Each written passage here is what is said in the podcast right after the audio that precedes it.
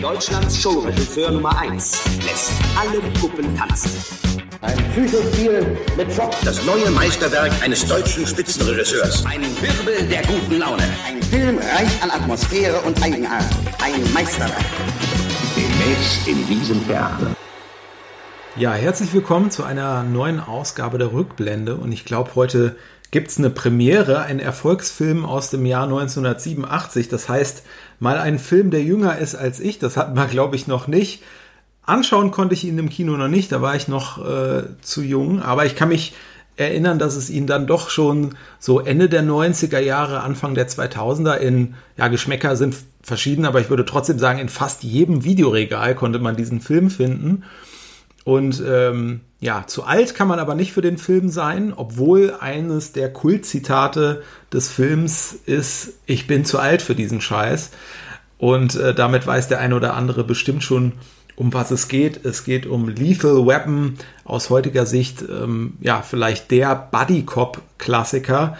Und ähm, es gab auch den deutschen Titel dazu, zwei stahlharte Profis. Und der zweite stahlharte Profi hier dieses Podcast, das ist wie immer Marius. Wahnsinn.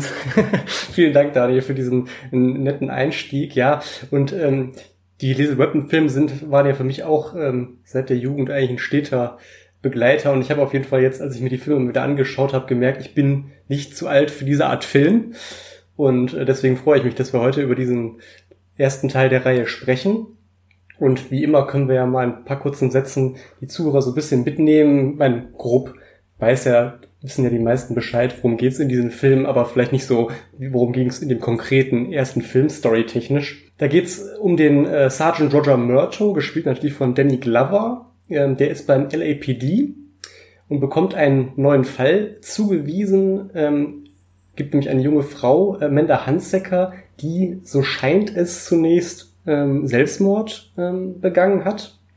Und das Ganze hat insofern eine ja, persönliche Note, als äh, Murto mit dem Vater der Toten in Vietnam zusammen gedient hat. Und ja, das ist so das eine, was, was den Murto so um, umtreibt. Und das andere ist eben, dass er einen neuen Partner ähm, zur Seite gestellt bekommt, eher unfreiwillig, muss man auch sagen. Und das ist eben der Martin Riggs, gespielt von Mel Gibson natürlich. Und ähm, ja, gemeinsam ähm, nehmen sie dann so die Fährte auf ähm, und gelangen dann auf die Spur ähm, eines Schmugglerrings, ähm, der aus ehemaligen Söldnern besteht. Und ähm, ja, dieser Schmugglerring der steht, wie sich dann bald herausstellt, mit dem Tod von der jungen Amanda Hansecker im Zusammenhang. Ja, und ich habe es ja gerade schon gesagt, also es ist ähm, quasi ein Klassiker des Buddy-Cop-Films und äh, da müssen wir natürlich auch gleich mal drüber sprechen, was ist das eigentlich? Also Buddy-Cop war ja in den 80er Jahren so eine Art ähm, Subgenre auch des Actionfilms ähm, geworden und da muss man vielleicht äh, zunächst mal ein paar Worte generell zum Actionfilm ähm, verlieren, weil der hatte ja seine Hochzeit dann auch eigentlich erst, ähm, zumindest in der Form, dann Ende der 80er Jahre und natürlich auch über die 90er Jahre hinweg.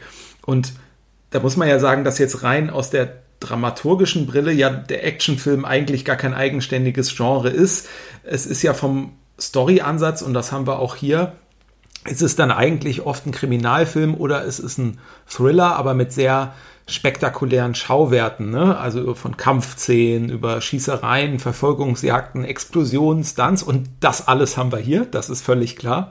Und ähm, es ist aber auch was anderes, weil bis dato, sage ich mal, ja, es gab natürlich so Polizeifilme, Dirty Harry haben wir hier noch nicht besprochen, aber an, an der einen oder anderen Stelle hm, erwähnt, was ja so den Krimi der 70er Jahre sehr verändert hat und auch eine gute Portion Action damit rein ähm, gebracht hat. Auf der anderen Seite muss man sagen, in den zurückliegenden Jahrzehnten war das ja fast so ein bisschen auch auf James Bond und in Agentenfilmwelle ähm, ähm, fast schon beschränkt, ja, also so größere, fulminantere Action-Szenen. Und ja, man muss ja auch sagen, dass das Grundsetting hier eigentlich erstmal sehr ähnlich so zum klassischen Polizeikrimi ist. Ne? Also wir haben es hier mit zwei Polizisten äh, zu tun, Rix und Murto, die du ja auch gerade schon erwähnt hast. Ähm, das sind jetzt nicht die, ähm, die Leute vom Schreibtisch, sondern das sind die beiden Cops von der Straße, die da ihren Job machen. Und ähm, ja, auf der anderen Seite gibt es aber auch natürlich eine Ausprägung in Richtung des Thrillers, denn ähm, die Antagonisten, die wir hier haben, greifen ja auch wirklich äh, das persönliche Umfeld an. Das heißt, in dem Fall wird ja dann hier auch die, ähm, die Tochter von Sergeant Murto ähm, entführt und das hast du ja auch gerade in der, in der Geschichte äh, oder in der Inhaltsangabe schon erzählt und das ist eben auch sehr typisch für den Buddy Cop Movie. Es geht um zwei Personen, die in gewisser Weise jetzt erstmal nicht zusammenpassen, zu einem gemeinsamen Handeln gezwungen werden, ganz unterschiedliche Herkunft, oft unterschiedliche Weltanschauung, Charakteristik ähm, haben und das führt eben zu Konflikten, ähm, dramatischen, aber auch ganz äh, komödiantischen Konflikten, weil es eben auch oft äh, lustig wird. Die nehmen sich also gegenseitig auf den Arm. Hier gibt es ja dann später dann auch immer so, ja, äh, so, so Kommentare, wo dann Rix zu Myrto sagt, du, ich glaube, deine Tochter findet mich auch nicht so schlecht. Das kann der natürlich gar nicht äh, so gut hören. Insofern findet man ja, also auch den Ursprung im Buddy-Film, äh, wenn man es mal fernab so des Cop-Movies sieht, durchaus ja auch so bei früheren äh, komödiantischen Paaren. Ne? Genau, das hat man ja in den unter anderem auch in den, also ganz früher natürlich schon bei Lauren Hardy, ne, ähm, im alten Hollywood, sage ich mal, und dann so in den 60er Jahren ja auch ein ganz beliebtes Duo, Jack Lemmon und Walter Matthau, ne, ähm, ein seltsames Paar. Und dann im europäischen Kino natürlich auch in zahlreichen Filmen, ja, und das war ja auch letztlich so ein Action Film und Action-Komödie, ähm, die diversen Bud Spencer und Terence Hill-Filme, die ja heute immer noch ähm, gefühlt an jedem Feiertag äh, ganzen Tag auf Kabel 1 rauf und runter laufen. Und ähm, im Western hatte man das ja auch immer schon, so im klassischen Western immer mal. Ähm, ich denke da auch an Filme wie Vera Cruz mit Burt Lancaster zum Beispiel oder hatten wir es auch im Italo-Western mitunter, ne, bei zwei glorreiche Halunken oder auch dann nochmal mit Robert Redford und äh, Paul Newman, ähm, Butch Cassidy und Sundance Kids, zwei Banditen. Also da hatte man immer schon mal so Anleihen und dieses moderne Buddy-Action-Movie ging dann ja im Grunde in den 80er Jahren los. Da muss man vielleicht auch nochmal so eine Zweiteilung vornehmen, was den Actionfilm angeht, denn in den 80ern hatte man ja einerseits diese rein Actionfilme mit diesen muskelbepackten Figuren, ne, die ja dargestellt wurden von so Leuten wie Arnold Schwarzenegger oder Sylvester Stallone. Und auf der anderen Seite haben wir dann eher eben diese eher komödiantisch angehauchten Actionfilme. Und da ist eben so das absolute Musterbeispiel erstmal, was so diese Welle losgetreten hat. Der Film nur 48 Stunden ähm, von Walter Hill mit ähm, Nick Nolte und Eddie Murphy ähm, in den Hauptrollen, wo ja Nick Nolte auch so einen Kopf spielt, der sich dann mit der Eddie Murphy-Figur, einem ja, einem Inhaftierten dann rumärgern muss, der dann äh, eben für nur 48 Stunden auf freien Fuß darf, um dann diese Ermittlungen voranzutreiben. Und da liegt's ja quasi auch schon so ähm, ja, bereit, dass das natürlich zwei komplett gegensätzliche Figuren sind, die sich dann eben auch zusammenraufen müssen, um diesen Fall dann zu lösen. Und wo wir einmal bei Eddie Murphy sind, ist natürlich dann nicht mehr weit zu den Beverly Hills Cop-Filmen, die das natürlich dann auch extrem ähm, bedient haben und dann kam natürlich ab Ende der 80er Jahre äh, die Lethal Weapon Reihe, mit der wir uns ja auch heute ein bisschen näher auseinandersetzen äh, möchten und was ja fast so heute so dieses ähm, ja, ultimative Buddy-Cop-Duo ja auch ist, wie du ja eingangs auch schon, glaube ich, gesagt hast. Und dann kann man letztlich so ein bisschen sagen, da hatte dann jede Generation irgendwann, weil das eben sich als absoluter Kassenschlager ähm, herauskristallisiert hat. Also mit so einem Buddy-Action-Film, da kann man eigentlich fast nie was verkehrt machen. Und insofern hatte letztlich auch dann jede Generation so mindestens ein so ein Duo, kann, kann man sagen. Also ganz interessant, der vierte Teil der Lethal Weapon-Reihe ähm, war ja 1998 und im gleichen Jahr hat dann quasi Warner, die ja die Lethal Weapon-Reihe produziert haben, dann äh, so ein bisschen die den Staffelstab übergeben mit einer weiteren produzierten Reihe. Das war ja Rush Hour ne, mit Jackie Chan und Chris Tucker, die es ja auch auf dann drei Teile gebracht haben. Da war es vor allem auch dieser Culture Clash ne, mit Asien und Amerika, der dem Ganzen nochmal so eine neue Note gegeben hat. Und den 90er natürlich dann auch schon jüngst ja nochmal mit einem höchst erfolgreichen Comeback, die Bad Boys, ne, ähm, Will Smith und Martin Lawrence.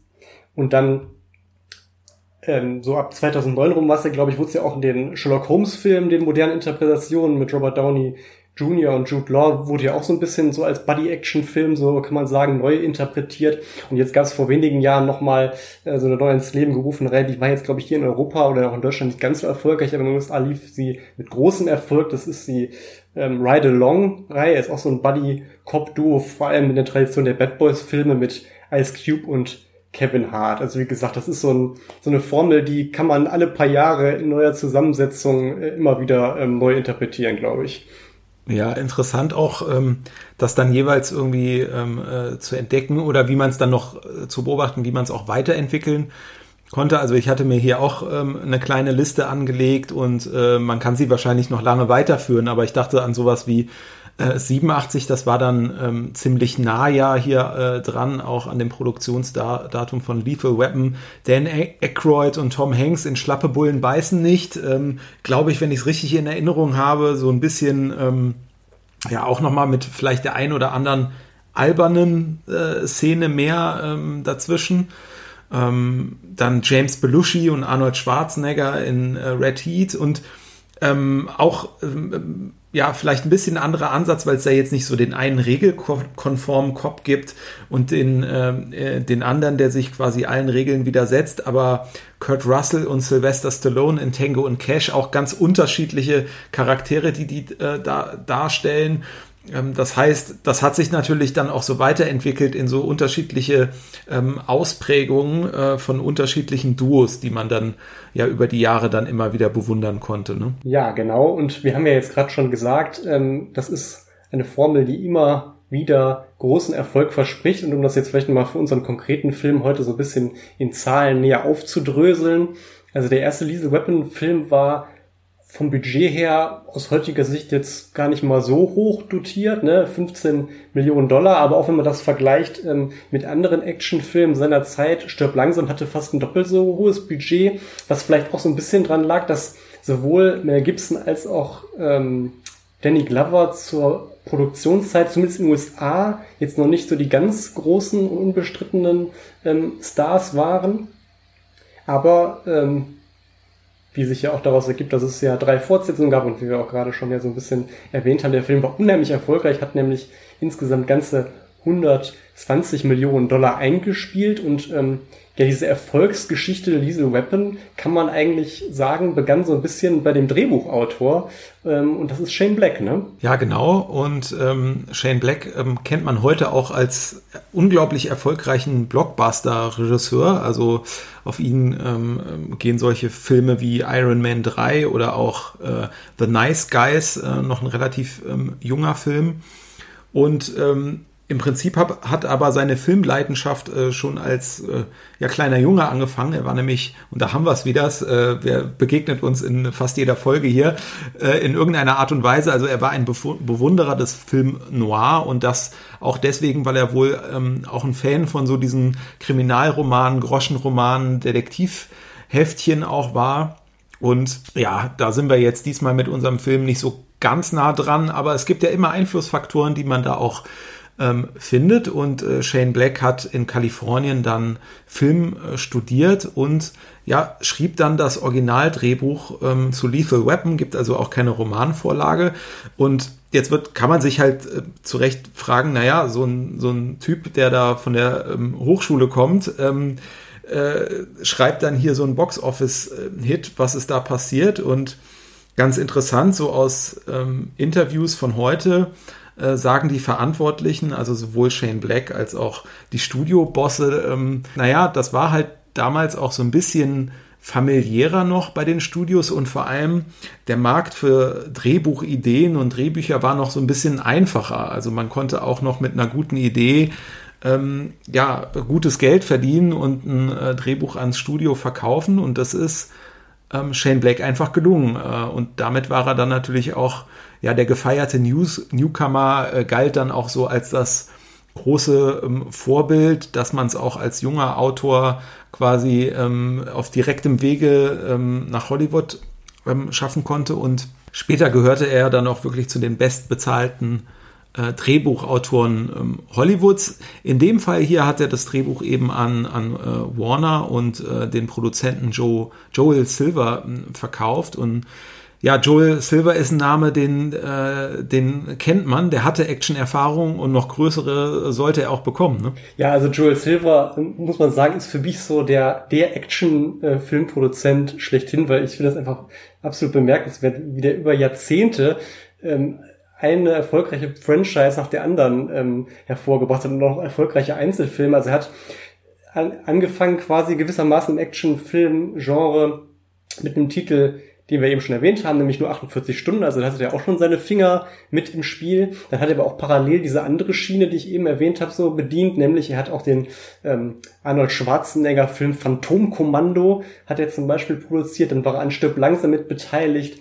In den 90ern ähm, Last Boy Scout, das wäre auch ein ähm, Buddy-Action-Film mit ähm, Bruce Willis und Damon Wayans.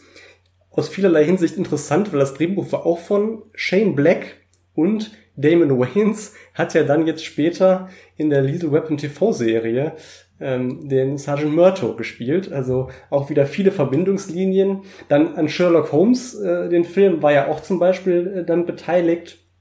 Dann und dann hat er auch in jüngeren Jahren noch diverse Filme mit Liam Neeson, Denzel Washington. Das ist quasi so eine durchgängige Filmografie, wenn man so möchte. Und man ist immer wieder ganz erstaunt, wenn man sich so einen äh, alten Action-Klassiker anschaut und das dann nicht mehr so umschimmert und denkt so, mein Gott, den hat er auch noch produziert. Und Matrix-Reihe glaube ich auch noch. Also ist wirklich ein absoluter Phänomen, absolutes Phänomen, der Mann.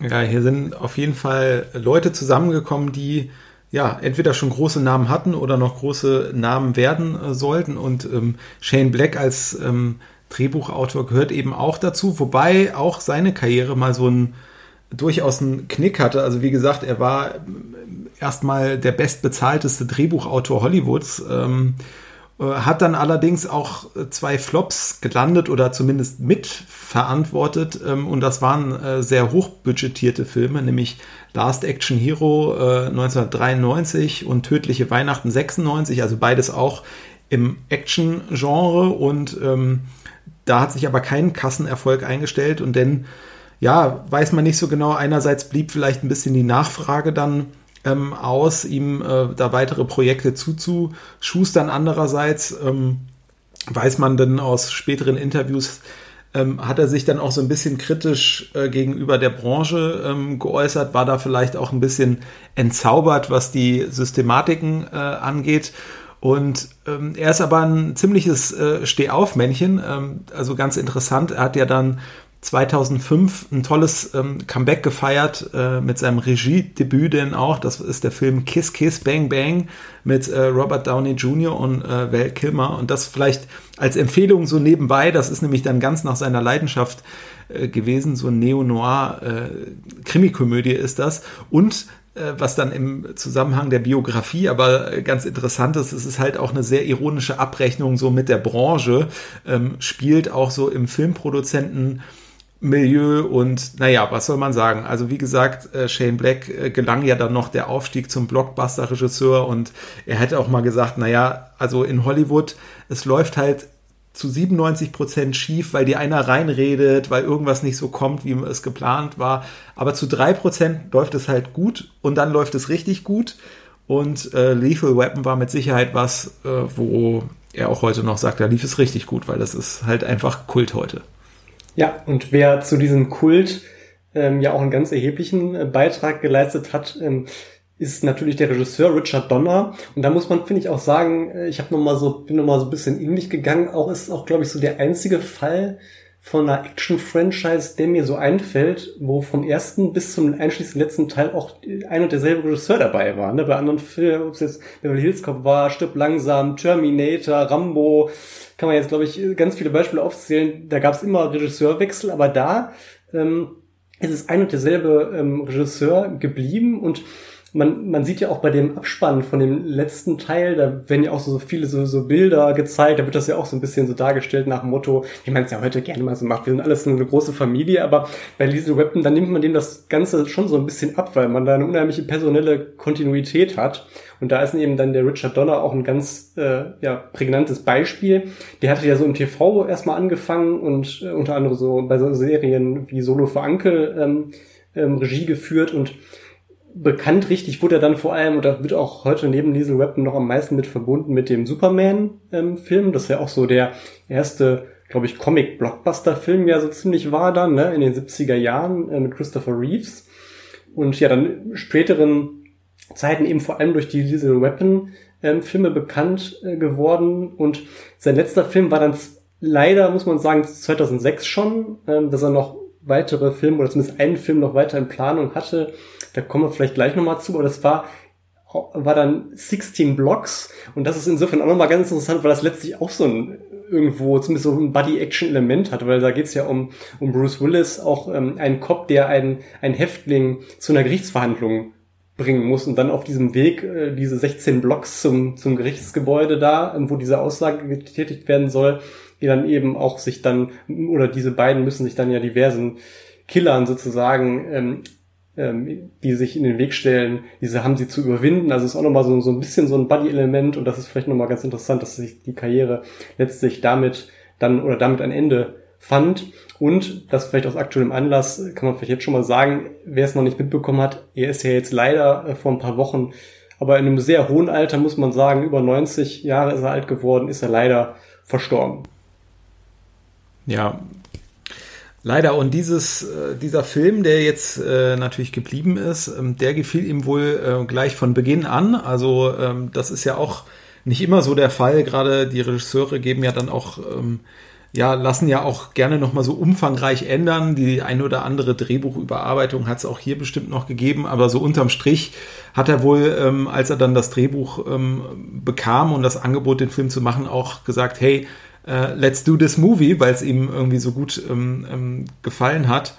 Und ähm, ja, vielleicht noch ein bisschen zu den Produktionsnotizen, was dann auch ähm, äh, ganz lustig ist. Du hattest ähm, vorhin ja schon gesagt, also die 15 Millionen Dollar Budget, die waren jetzt gar nicht so groß und ähm, insofern ähm, meint man vielleicht gar nicht bei so einem großen äh, Hollywood-Film, äh, sieht man auch ähm, so die eine oder andere Location äh, oder das eine oder andere Fahrzeug im Film, was dann eben eigentlich ähm, Richard Donner gehört. Äh, also zum Beispiel diese Drogenvilla in den Hollywood Hills.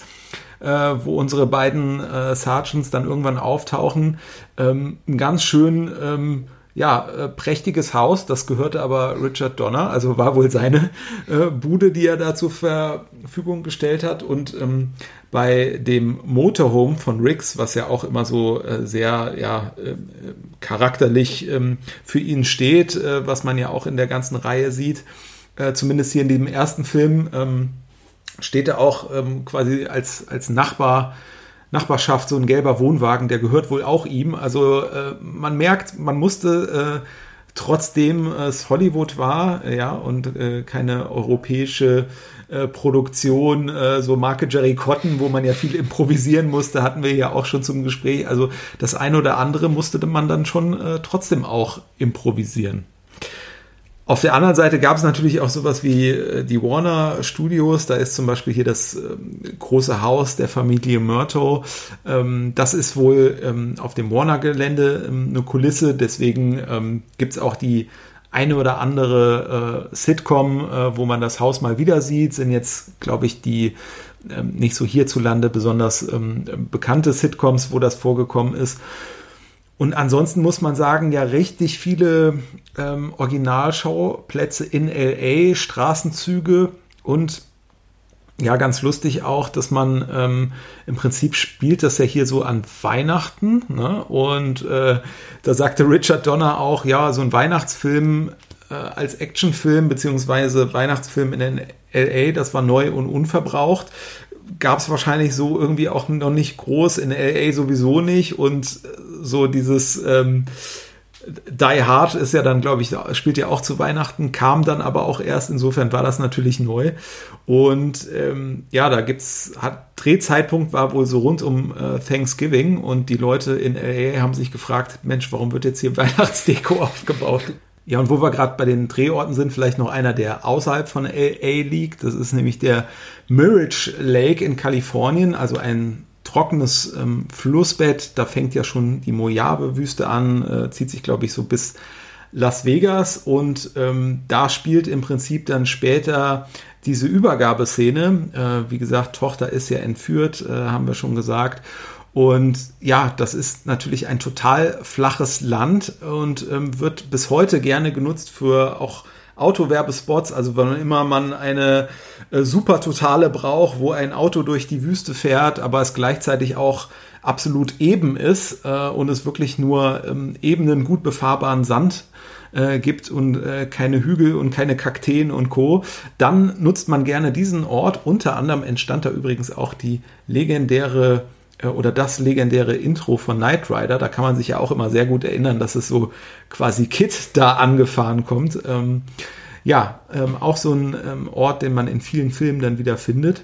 Und ansonsten würde ich sagen, ähm, sprechen wir mal ein bisschen über die Leute, die mitgespielt haben und ihre Rollen. Das haben wir jetzt noch gar nicht so gemacht.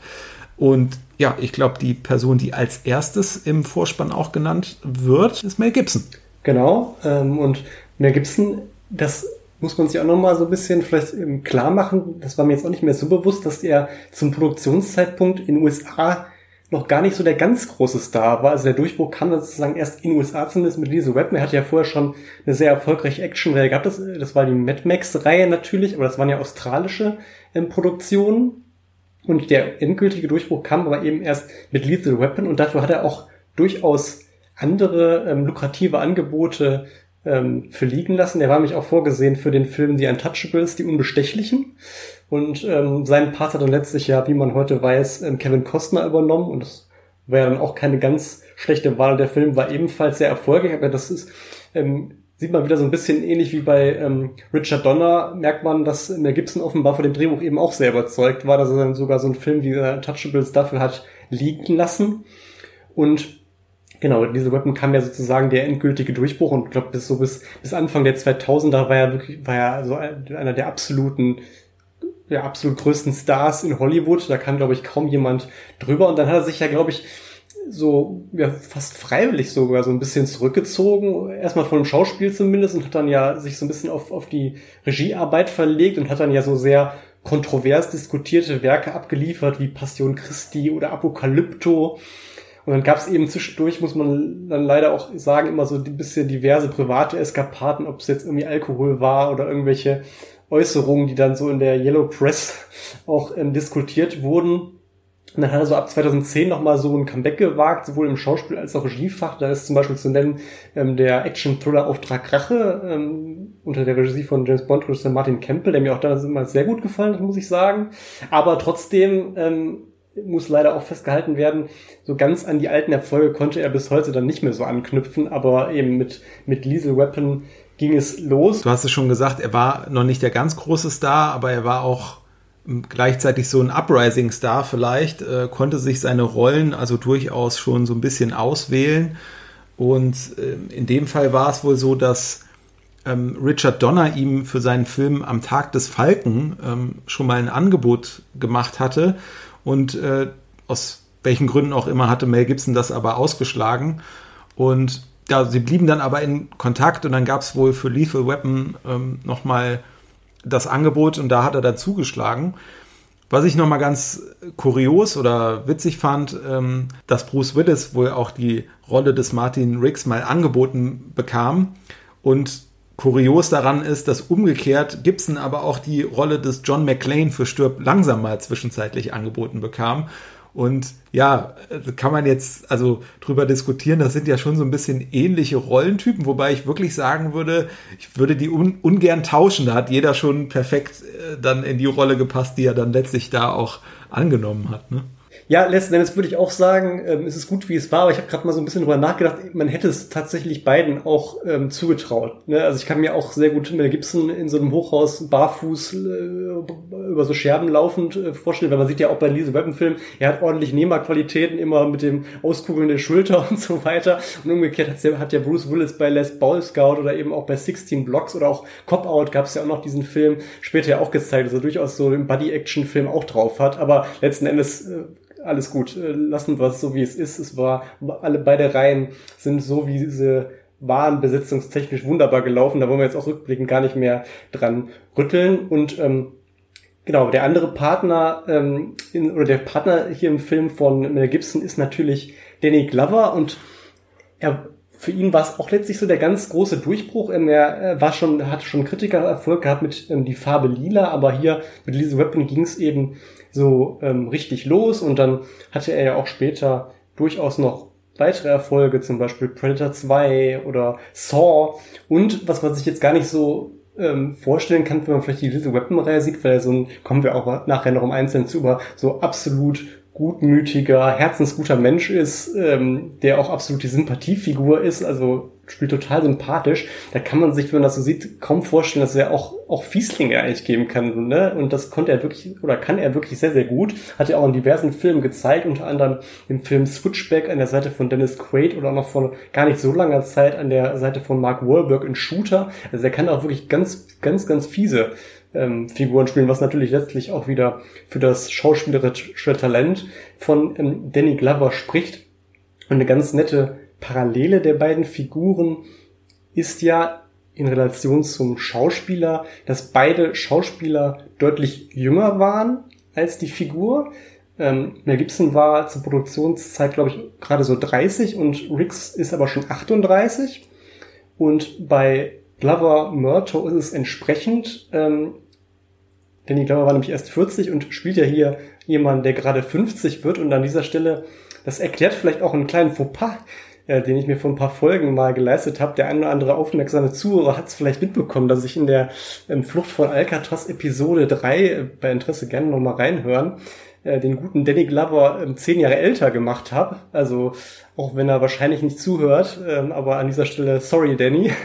Und der Hintergrund ist vielleicht so, oder man kann es daraus erklären, dass er ja dass man vielleicht dann, oder ich in dem Moment ja auch dann überschlagen habe, so Moment, Lethal Weapon, das ist ja eigentlich schon mehrere Jahrzehnte her und der Murtaugh, der ist doch immer schon so, eigentlich will doch immer schon in, in Rente gehen, Ruhestand, da muss doch der ähm, Danny Glover auch schon eigentlich weit jenseits der 80 sein, aber nein, er ist eben jetzt inzwischen erst so, ja, Mitte 70 ungefähr und ähm, das liegt eben daran, dass er eine wesentlich ältere Figur spielt, aber ich finde gerade, äh, was Danny Glover angeht, ist es, geht's eigentlich ganz gut auf, weil ich finde, ich weiß nicht, ob es jetzt der Bart ist oder auch teilweise der hat so, der so ein bisschen auch so einen schlachsigen Gang. Also ich finde, dass das ähm, kauft man ihm ohne weiteres ab, dass er irgendwie zehn Jahre älter ist, ne? Und auch dann später mit diesem Hüftgürtel und so. Also er sieht eigentlich auch ein bisschen älter aus, als er ist. Ich kann ja schon mal äh, vorwegnehmen, wir haben ja am Ende sprechen wir immer kurz äh, drüber, auf welchem Medium äh, wir das jetzt ähm, hier auch ähm, angeschaut haben. Ähm, bei mir liegt hier die ähm, Blu-ray-Kollektion und da ist eben auch ähm, so eine Doku drauf aus dem Jahr 2010. Das ist insofern ganz interessant, weil ähm, innerhalb dieser Doku äh, gibt es so eine Reunion. Also da treffen sich äh, Richard Donner, Mel Gibson und Danny Glover wieder. Und zwar in besagter Hollywood Hill äh, Villa von Richard Donner sitzen sie da wieder im äh, Garten bester Laune, flachsen auch miteinander. Was ich hier bemerkenswert fand, ähm, wie offen dann der Richard Donner auch darüber gesprochen hat, äh, wie das denn damals so war, wie dann äh, Danny Glover zu seiner Rolle äh, gekommen ist. Ähm, also er wurde wohl schlicht ähm, dem äh, Richard Donner vorgeschlagen und ähm, er erzählt da in dieser Reunion eben, ja, also ganz ehrlich, so die allererste Reaktion, die ich hatte, war, ja, aber ich suche ja überhaupt keinen schwarzen Schauspieler, ähm, weil es eben für ihn auch noch so war oder er es gewo gewohnt war, wenn jetzt nicht im Drehbuch explizit irgendwie stand, ähm, das ist jetzt ein schwarzer Charakter, dann hat er da erstmal überhaupt nicht dran gedacht, dass das ja auch ein, schwarzer Schauspieler sein könnte. Und ähm, ja, daraus hat er dann sozusagen auch gelernt, dass es immer nur darum gehen kann, den, den besten Schauspieler ähm, zu finden. Ähm, und ja, letztlich hat er sich ja dann auch dazu entschlossen, ihn hier zu besetzen. Und man muss sagen, dass beide, sowohl Mel Gibson als auch ähm, Danny Glover, ja wirklich hier auch interessante ähm, Rollen spielen. Und dann können wir ja auch noch mal ein bisschen über die Figuren von denen reden. Und gerade der Mel Gibson ähm, mit seiner Figur Riggs ist ja sozusagen auch ein Stück weit die titelgebende Lethal Weapon. Absolut, das ist auch so was, was man, was zumindest bei mir so, ich habe den Titel immer so unreflektiert mitgenommen und dass es so, so einen tieferen Hintergrund hat, das hat sich mir dann auch erst über die Jahre erschlossen. Aber genau, wo, ähm, wir können ja mal ganz äh, gut jetzt über die Figuren auch sprechen. Vor allem finde ich es interessant, wie sie eben eingeführt werden. Das finde ich ist so, wird so sehr sorgsam gemacht, dafür wird sich sehr viel Zeit genommen. Und genau, du hast ja gerade den Rix angesprochen, nehmen wir den ruhig mal zuerst. Ähm, da haben wir es so, das kann man vielleicht auch schon mal so vorab ähm, sagen.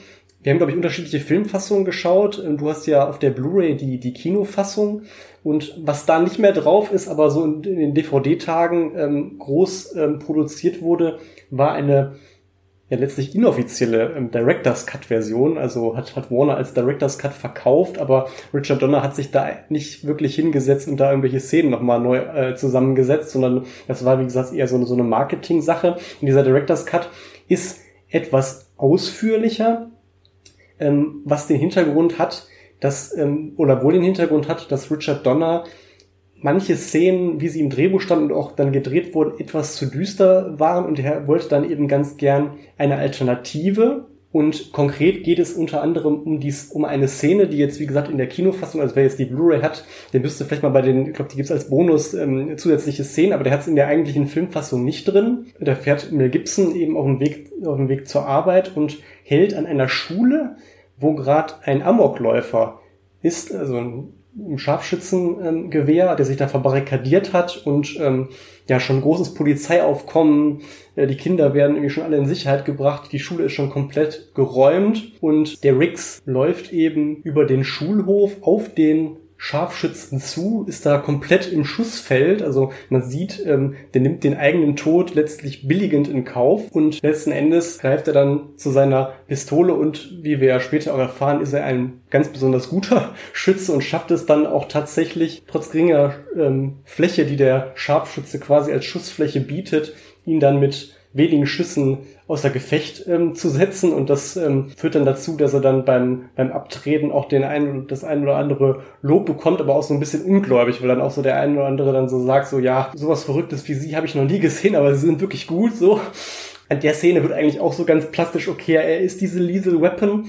Und diese alternative ähm, Szene, die wir dann in der Kinofassung haben, ist dann die ähm, bei, diesem, äh, bei diesem Tannenbaum ähm, oder Weihnachtsbaumverkauf, wo er ja dann ähm, so eine Heroinübergabe ja gibt und er diese Gangster ja dann so ein bisschen reinlegt, was ja irgendwie auch ganz witzig ist, ne, wo die da so dieses Heroin da ihm, ihm andrehen und dann äh, sagen sie irgendwie, wie, ja, oder wie viel soll es das denn kosten? Und dann sagen die ja so 100 und sagt er, uh, ist so ganz schön viel, so, aber naja, gut, ist ja guter Stoff. Und dann holt er sein Portemonnaie raus und ähm, kramt so langsam so ein paar Scheine raus, um dann irgendwie so 100 Dollar zusammenzukriegen und die gucken schon wie so total irritiert und sagen, ja, Junge, nicht 100, sondern 100.000 Dollar, ne?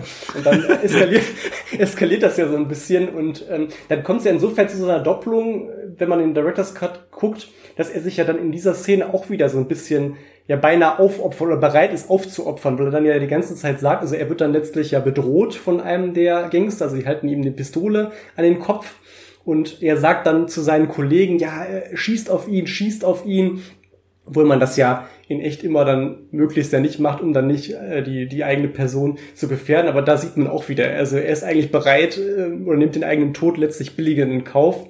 Und ähm, das ist eben in der Kinofassung dann diese eins, ein, einzelne Szene dieser Art. Und im Director's Cut hat man eben diese Doppelung. Und wie es so um seinen Seelenzustand letztlich bestellt ist, sieht man ja schon in der allerersten Szene, die jetzt in beiden ja dann identisch auch ist. Also da wacht er ja in seinem Wohnwagen auf, liegt irgendwie nackt im Bett mit einer Zigarette im Mund. Und dann äh, steht er auf, ähm, geht zu seinem, ja, ich nenne es mal jetzt Pissoir und äh, pinkelt dann erstmal, trinkt dabei ein Bier und rülpst erstmal gepflegt. Dann äh, wirft er die Flasche gegen, gegen den Fernseher und man denkt schon, hm, was, was ist eigentlich los mit dem?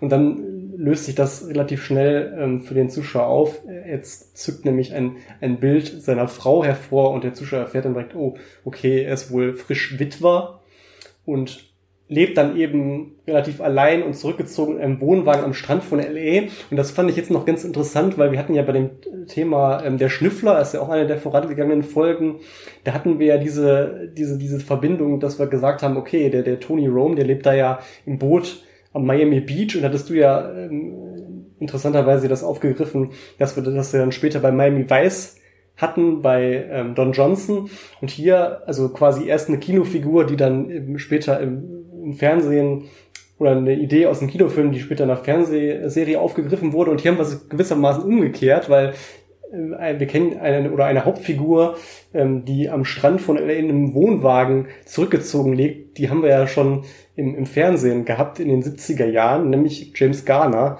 als Detektiv Rockford. Mhm.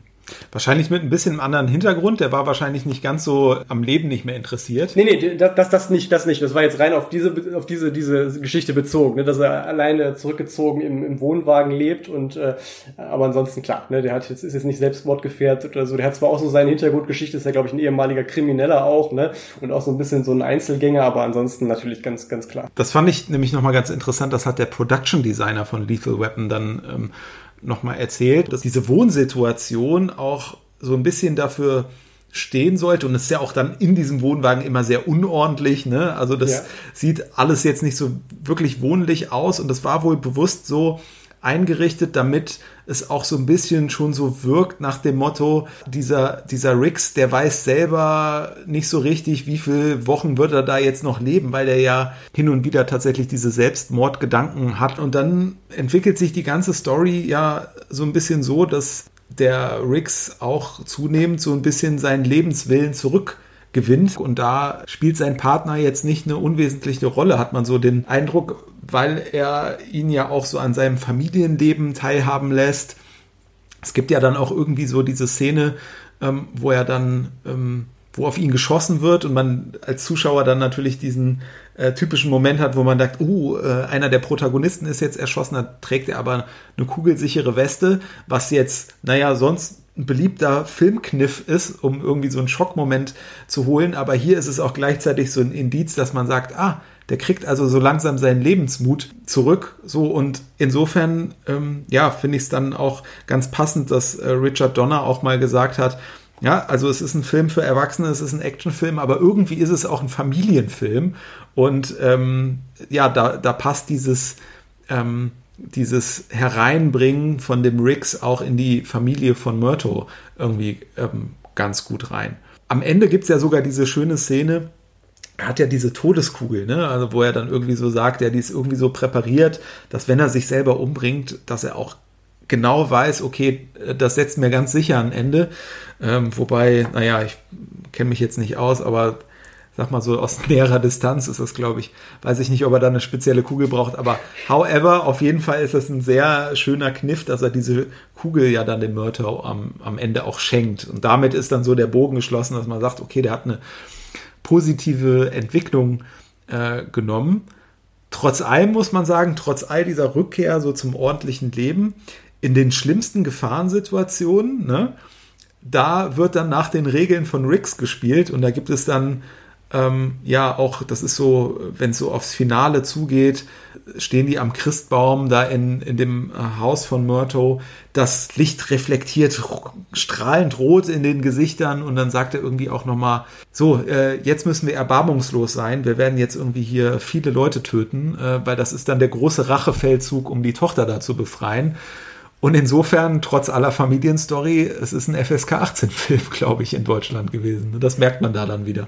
Genau, und wie du ja auch schon gesagt hast, äh, zwischendurch ist es wirklich sehr, sehr düster, ähm, was, was diese Riggs-Figur angeht. Das ist auch so, ich weiß nicht, in welcher Reihenfolge du die Filme geschaut hast, aber mir war es, glaube ich, tatsächlich kurioserweise so der letzte den, den ich als letztes gesehen habe. Und ich war dann eben eher so auf diese gute Laune, Buddy-Action, was ja ab Teil 2 dann immer mehr kommt, irgendwie eingestellt und dachte dann so, oh, okay, ne? Also die, mit diese, diese Düsternis hatte ich dann so gar nicht erwartet. Und diese, wo diese Düsternis ja wirklich ihren Höhepunkt nimmt, das haben wir jetzt, glaube ich, noch gar nicht gesagt, ist ja die Szene, wo er dann tatsächlich ja ähm, abends im Bett sitzt, weint und sie dann tatsächlich kurz davor ist, sich umzubringen und ähm, ja, er hat, hat die Pistole sogar schon im Mund und da hat man ja am Set dann der Legende nach ähm, dann so einige Vorkehrungen getroffen, um das noch ein bisschen dramatischer erscheinen zu lassen, ne? Ja, es heißt irgendwie so, ähm, äh, man hätte dann auch tatsächlich ähm, eine Kugel im Lauf gehabt oder äh, Mel Gibson hätte darauf bestanden, um, das irgendwie auch ähm, äh, möglichst realistisch spielen zu können. Ich kenne mich jetzt im Zweifel nicht aus. Das wird ja es ja, sind ja wahrscheinlich auch präparierte Waffen, die man da hat oder so, aber so oder so ist es ja schon beim Zuschauen so, dass man, das finde ich, so schwer aushalten kann, diese Szene, ne?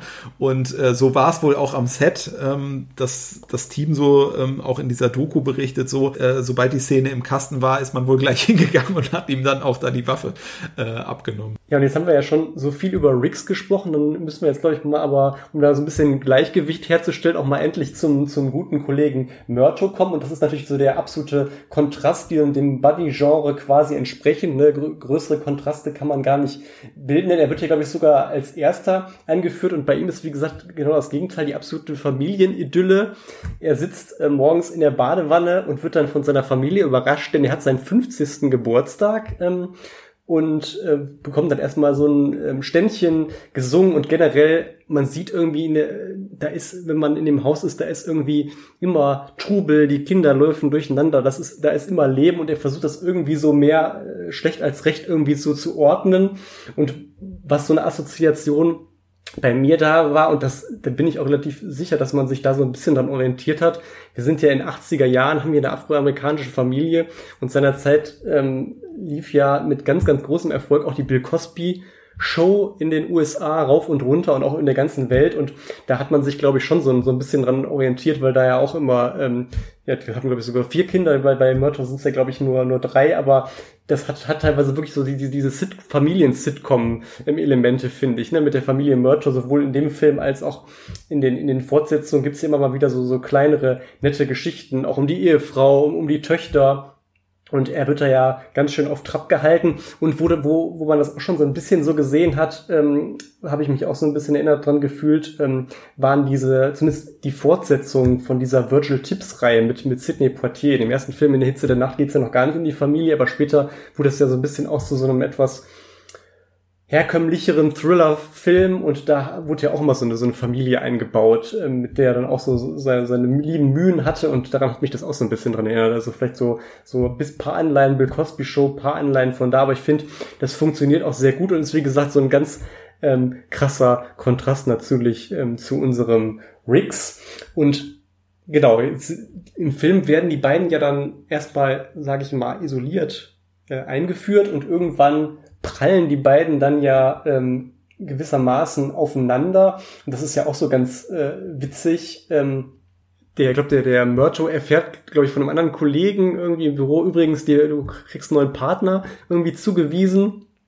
Und dann ist es letztlich natürlich auch so eine, so eine, ja, fast schon so eine Art in Anführungszeichen Suspense-Szene, weil, weil der Zuschauer natürlich über, überlegenes Wissen hat und man sieht dann den, ähm, die Mel Gibson-Figur da ins Büro traben und ist natürlich auch so ein bisschen, ja, leicht verdächtig gekleidet, hat, glaube ich, eine Kappe ziemlich tief in der Stirn, ist ja auch so ein bisschen heruntergekommen und setzt sich dann so ein bisschen komisch hin und äh, benimmt sich, glaube ich, auch so ein bisschen ungeschickt. Jedenfalls, wie es natürlich dann so sein muss, ähm, der gute Murto äh, glaubt dann irgendwie, das ist ein Attentäter, der da jetzt irgendwie gleich ähm, loslegt und stürzt sich dann ja gleich auf ihn und versucht ihn ähm, zu überwältigen. Und als sich das dann auflöst, kommt es dann ja auch zum ersten Mal dann schon zu dem Eingangs ähm, genannten ähm, Zitat, ne, wenn er dann eben sagt, boah, mein Gott, ich bin, ich bin zu alt für diese Scheiße. Ne? Und, ähm, ja, und damit geht's auch eigentlich dann erst richtig los, dass die beiden miteinander auskommen müssen, aber sich dann natürlich auch irgendwann schätzen lernen. Aber bis dahin dauert es dann noch ein bisschen und da geht quasi die ganze Magie des Buddy Cop Movies dann auch äh, los. Was ich noch kurz zur Charakterisierung ähm, von Murto sagen wollte, auch da fand ich wieder irgendwie ganz interessant, dass im Production Design so ein paar Sachen waren, die mir erstmal gar nicht so bewusst waren. Zum Beispiel ähm, sieht man, dass seine Küche nicht so richtig fertig gebaut ist. Und da haben sie sich wohl da, dabei gedacht, das soll so ein bisschen zeigen, dass dieser Job auch ihn so ständig unter Stress hält und er nie dazu kommt, diese Küche dann irgendwie fertig zu bauen. sieht man aber auch nur, äh, wenn man so richtig äh, darauf achtet. Also wenn man es dann bemerkt, könnte man äh, fast meinen, das Set ist da nicht richtig fertig gebaut worden. Aber tatsächlich ist äh, ja an der an der Küche fehlt da irgendwie noch was. Und er ist ja ganz klar so die Figur, an der man also an der sich jetzt so sag ich mal, der normale Bürger, mit der er sich mehr identifizieren kann, der halt in dieses Chaos reingeworfen wird, weil er natürlich derjenige ist, der bemüht ist, so äh, sein Leben in geordneten Bahnen verlaufen äh, zu lassen. Gleichzeitig ist, ist äh, das natürlich irgendwie auch jemanden, der gerne in geordneten Bahnen lebt, den kann man natürlich gut ärgern. Ne? Und äh, insofern freut man sich natürlich auch immer, wenn äh, dann der Murto so ein bisschen ähm, äh, geärgert wird. Ne? Also sei es durch, durch irgendwelche Chaos-Aktionen äh, von Riggs, äh, ja, wir hatten ja schon so Anspielungen dann irgendwie äh, auf die flirtende Tochter und so weiter. Ne? Genau, das wird ja auch in den Folgefilmen immer mal äh, immer weiter, weiter auch ausgebaut. Und ich finde, genau, er ist, ist ein sehr ordentlicher Mensch, aber ich finde, das kommt auch in den, in den ähm, kommenden Filmen immer mehr raus. Er ist auch so ein bisschen, gerade auch was Riggs angeht, schon mal so ein bisschen naiv und leichtgläubig und lässt sich dann deswegen auch immer mal wieder irgendwie gern reinlegen. Auch dann in diesem vierten Teil zum Beispiel fällt mir jetzt spontan ein, wo ja diese Eingangssequenz ist mit diesen ja, komischen Typen mit diesem Feuerwerfer, wo dann äh, Rix dann den, den Mörder sagt, komm, du musst den jetzt irgendwie ablenken. Am besten zieh dich mal bis auf die Unterhose raus und mach mal irgendwie wie, wie, äh, wie so ein Huhn äh, oder wie so ein Gockel, lauf da mal so ein bisschen stimmt. rum. Ne? Und dann macht er das ja auch so und ist dann am Ende so ganz begeistert. Hast du gesehen, wie ich das gemacht habe? Und hat das wirklich was gebracht? Und der Rick sagt nur so, nein. so, ne? Und er ist dann noch so total erfreut und dann gleitet das so ab. Ne? Und, ähm, ja, das hat man wirklich, ich glaube, der letzte Satz vor der Ablende ist dann noch so, und es, ich sag dir, es hat, es hat doch was gebracht. ja, also, genau. genau. Ja, also man, man, merkt schon, später haben sie wirklich so ein bisschen mehr auf Punchlines dann noch äh, äh, geschrieben. Auch. Ja. Ähm, was ja auch noch so eine Geschichte ist, ähm, zu Beginn gibt es ja dann noch so die ähm, Theorie dann auch in diesem Polizeipräsidium, dass man jetzt nicht so weiß, ist der Riggs jetzt wirklich äh, irgendwie verrückt, hat der irgendwie einen Schaden äh, oder simuliert der nur? Und ähm, da fand ich noch den Hinweis von Shane Black interessant, ähm, dass es so dieses Modell des in Anführungszeichen Pensionsschwindel war wohl etwas, was es tatsächlich gab oder was zumindest ähm, von Polizisten erzählt wurde oder an den Shane Black da so weitererzählt wurde. Wenn man dann wirklich mal irgendwie zwei Monate bezahlten Urlaub äh, bekommen wollte, dann musste man wohl dafür sorgen, dass man halt umgangssprachlich für verrückt galt. Also zumindest in Ansätzen äh, wahre Begebenheit, die da drin steckt. Bei Riggs hat man dann herausgefunden, dem war nicht so. Da gibt's dann diese Szene, ne, äh, nachdem der da vom Dach gesprungen ist, ist, glaube ich, auch so eine Schlüsselszene, wo die dann äh, beide den Dialog miteinander führen und dem Murto da bewusst wird, alles klar, das ist kein Simulant, den ich hier irgendwie als Beifahrer und Partner äh, zugeteilt bekommen habe. Genau, also kurz für die vielleicht den Film jetzt länger nicht mehr gesehen haben, das ist diese Szene, wo er mit, wo er, wo es wirklich einen Selbstmordkandidaten gibt, der von einem Hochhaus ab, ab, runterspringen möchte und dann schickt man natürlich ausgerechnet in Anführungszeichen den, den anderen Selbstmordkandidaten, den, den Riggs darauf, um, um den da zu entschärfen. Und ähm, wie er dann auch sowohl der Zuschauer der, der Kinofassung als auch des Directors Cuts ja bis dahin schon längst weiß, okay, der, der ist jetzt selber ja so ein bisschen todessehnsüchtig und hatte jetzt auch kein Problem, ähm, hätte kein Problem, sein Leben zu riskieren. Und um das, um das äh, Ganze dann zu entschärfen, greift er dann ja auch zu einem Trick, den jetzt ein normaler Polizist jetzt nicht unbedingt ergreifen würde, nämlich er kettet sich an den ähm, Selbstmordkandidaten und dann springen sie ja dann runter. Natürlich auf so ein ähm, ja, was ist das da, so, so ein Rettungstuch oder sowas. Und was dann ja noch ganz witzig ist, dann, dann sagt der Rix zu dem Typen, der ja so völlig entgeistert ist, ob, ob dessen, was ihm da gerade mit, mit ihm passiert ist, und sagt so zu ihm, und willst du noch mal springen? War doch lustig. Ne? Und der andere ist total entgeistert. Und dann kommt es eben zu dieser Szene, die du jetzt gerade eben schon erwähnt hast. Dann ähm, nimmt, glaube ich, der Murto ihn da so mit auf die andere Straße in so ein, so ein Lokal und stellt ihn so ein bisschen zur Rede und sagt dann eben so, okay, ich habe jetzt irgendwie gemerkt, äh, du spielst gar nicht den Verrückten, du bist wirklich, bist wirklich verrückt. Ne? Und da ist bei ihm so ein bisschen der Groschen gefallen. Und wo dann so endgültig, glaube ich, das Eis bricht, ist dann diese Szene, wo die beiden dann, ist wahrscheinlich dann dieses Haus von Richard Donner, das du eben beschrieben hast, ne? wo sie da ähm, ja auch auf eine Spur hin irgendwie hinfahren und es da dann zu dieser Schießerei kommt, wo die dann beide letztlich dann im, im Pool auch landen und äh, Ricks letzten Endes ja Murto das Leben rettet.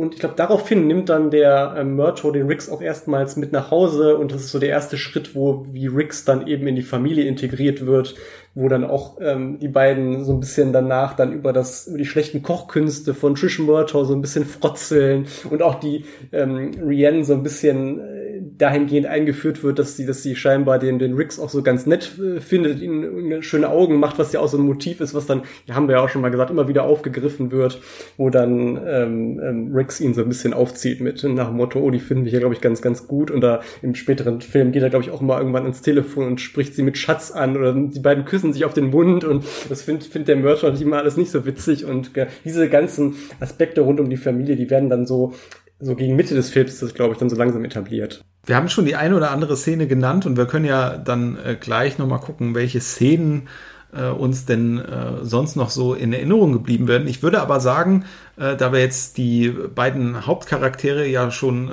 besprochen haben, ohne die bösen Jungs äh, funktioniert es ja auch nicht bei äh, Lethal Weapon. Ähm, ja, vielleicht ähm, magst du da noch mal einen kurzen Überblick äh, geben über die Antagonisten, die wir ja hier auch haben. Genau, da haben wir zum einen den General McAllister, äh, gespielt von Mitch Ryan. Das ist so letzten Endes der, kann man sagen, der, der Anführer dieses, dieses Schmugglerrings, also wenn man so will, der Hauptantagonist und der hat so, so ein wenig in, in der Tradition der James Bond-Filme so einen ja, recht charismatischen Handlanger. Ne? Also bei James Bond-Filmen war es jetzt zum Beispiel der Beißer oder Oddjob und äh, äh, das Pendant ist hier der Jack Joshua, ähm, gespielt von ähm, Gary Busy.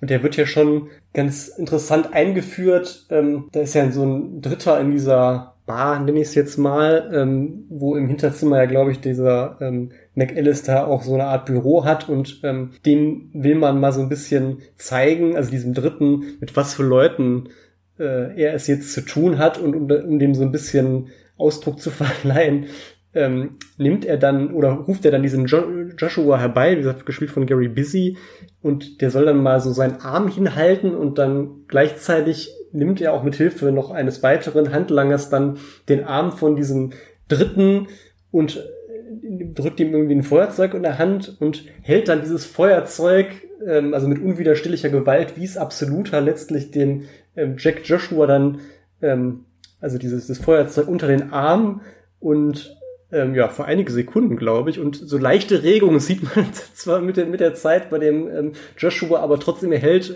relativ lang durch, ohne jetzt wirklich äh, ähm, so richtig zu zetern und äh, man, man, man merkt direkt so, oh, okay, äh, da werden es Rix und Murto gleich äh, einen starken Gegner haben. Ja, interessant. Ähm, ich hätte jetzt auch gar nicht den Bogen zu Bond geschlagen, aber wo du das jetzt gesagt hast, das ist auch wieder so super typisch, dass du halt einen physisch starken Gegner hast. Ähm, und es ist tatsächlich wie so, Oddjob wirft ja dann auch einmal diesen Hut, damit du, also damit du ja weißt, wenn der Protagonist oder die Protagonisten auf diese Figur treffen, so, äh, dann gibt's nichts zu lachen. Also es gibt dann meistens immer so diese eine Beweisszene, ne? Und genau. hier in dem Fall ist es so, ja, ich spüre keinen Schmerz, äh, selbst wenn ein Feuerzeug unter meinem Arm ja. äh, ist. Ne? Und man muss sagen, ähm, Gary Busy, der, der Schauspieler, das ist für mich so eigentlich so das ultimative Fiesling-Gesicht so im, im amerikanischen Action-Kino, auch einfach, anhand auch einfach der Quantität ähm, an, an Filmen, in denen er, an Genrefilmen, wo er mitgewirkt hat. Also der ist immer mal wieder aufgetaucht. Wenn man so aussieht wie er, natürlich immer in, in Fieslingsrollen, ob es jetzt gefährliche Brandung war, Alarmstufe Rot an der Seite von Tom Lee Jones, das wäre so ein Stück langsam, ähm, ja, Abklatsch ist jetzt mal so ein böses Wort, war eigentlich ein ganz guter Film, ja, mit Steven Seagal, einer der be besseren Steven Seagal-Filme Filme, hat ja auch einen Bösewicht gespielt oder ähm, Drop Zone, der sp spielt ja so im, im ja, im Fallschirmspringmilieu mit Wesley Snipes, da hat er auch so den Hauptfiesling gespielt, war zwar immer so ein bisschen auch am Rande so des B-Film-Genres, vor allem dann auch später, aber letzten Endes sind da ja doch ein paar ähm, durchaus äh, prominente Vertreter in seiner Filmografie drin. Und ich finde hier ähm, hinterlässt er jetzt bei mir persönlich auch ähm, den etwas größeren Eindruck, weil ich finde, ähm, mit Ryan, der macht das zwar relativ solide, aber taucht dann in dem Film auch schon mal länger nicht so auf, ist für mich jetzt nicht so präsent, vor allem wenn ich wenn man es dann ähm, vergleicht auch ähm, mit dem Fiesling im zweiten Teil, ne, diesem ähm, Süd südafrikanischen ähm, Diplomaten ähm, gespielt von, jetzt musst du mir mal auf die Sprünge helfen. Äh, Joss Eckland. Joss ja. Eckland war es, genau. Und den finde ich deutlich charismatischer, oder? Finde ich auch einfach noch mal eine Ecke besser.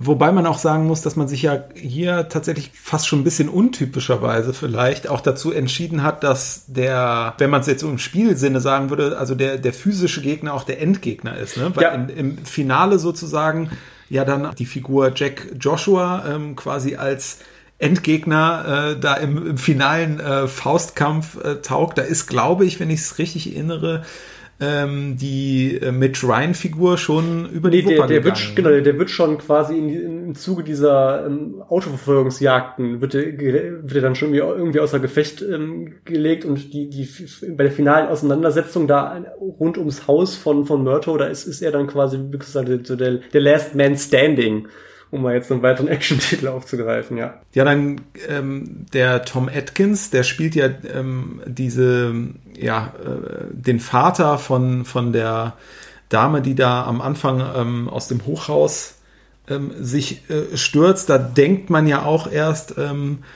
das ist so eine ähm, Figur, die auf der guten Seite steht, die entpuppt sich aber eigentlich auch als in diesen Drogengeschäften involviert. Ich glaube, das kann man hier mal so ähm, ähm, äh, spoilern, weil das jetzt auch nicht so elementar ist. Ähm, aber das wiegt vielleicht auch nochmal diese Beziehung zwischen Rix und Murto noch höher, weil es eben auch so den Fall gibt eines ja, vermeintlichen Freundes, auf den man sich dann nicht verlassen kann. Und Tom Ad Atkins, ähm, ja, so Detektiv Rockford hattest du eben schon mal genannt, da hat er ähm, unter anderem mitgespielt, aber auch so John Carpenter-Filme, The Fog, Die Klapperschlange, Halloween 3 in dem, nicht mehr von Carpenter gedreht, aber in diesem Franchise, da ist er vorgekommen, auch so ein, so ein ganz eigenes Gesicht. Also ich finde auch, es gibt zwar innerhalb der Reihe auch noch mal so ein paar Antagonisten, äh, die ich vielleicht noch mal höher ranke, aber auch eine, eine Top-Auswahl insgesamt, muss man äh, sagen. ähm, gebe geb, geb ich dir recht. Und genau, es hat hier halt auch nochmal diese bisschen auch, ähm, ja, so eine zeitgenössische Note, die mir auch ganz gut gef gefällt mit diesem Vietnam-Hintergrund,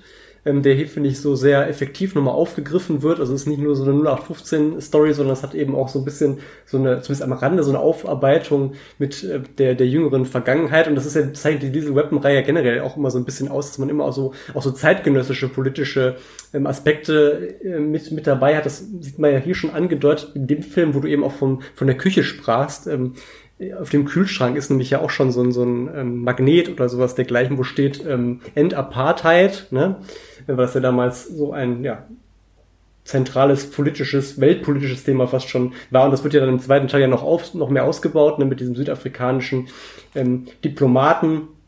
Oder wo man es auch ja hat, ist ja auch immer noch ein aktuelles Thema mit, mit Polizeigewalt und vor allem äh, Tötung von Schwarzen. Da gibt's ja diese relativ nette Szene, wie ich eigentlich finde, ähm, das ist auch mal so sehr, sehr humoristisch trotz allem, finde ich, gelöst. Auch diese ernsteren Sachen mit diesen beiden kleinen Kindern, die ja, glaube ich, irgendwie in diesem Haus dann irgendwie auftauchen, das dann irgendwann in die Luft gesprengt wird und die dann von Riggs und Murtaugh so ein bisschen befragt werden, wo dann der eine auch irgendwie sagt, irgendwie, meine Mutter sagt irgendwie immer, dass, dass, dass, dass ihr so viele Schwarze erschießt. Stimmt das eigentlich? Und dann die sich beide so ein bisschen angucken und so dann irgendwie sagen, ja, ich glaube, wir, wir kaufen euch mal ein Eis. So, das ist dann Ja. so ganz lustig aufgezogen, weil dann denkt man so, ja, hm, 30 Jahre später und das, die Thematik ist eigentlich immer noch brandheiß.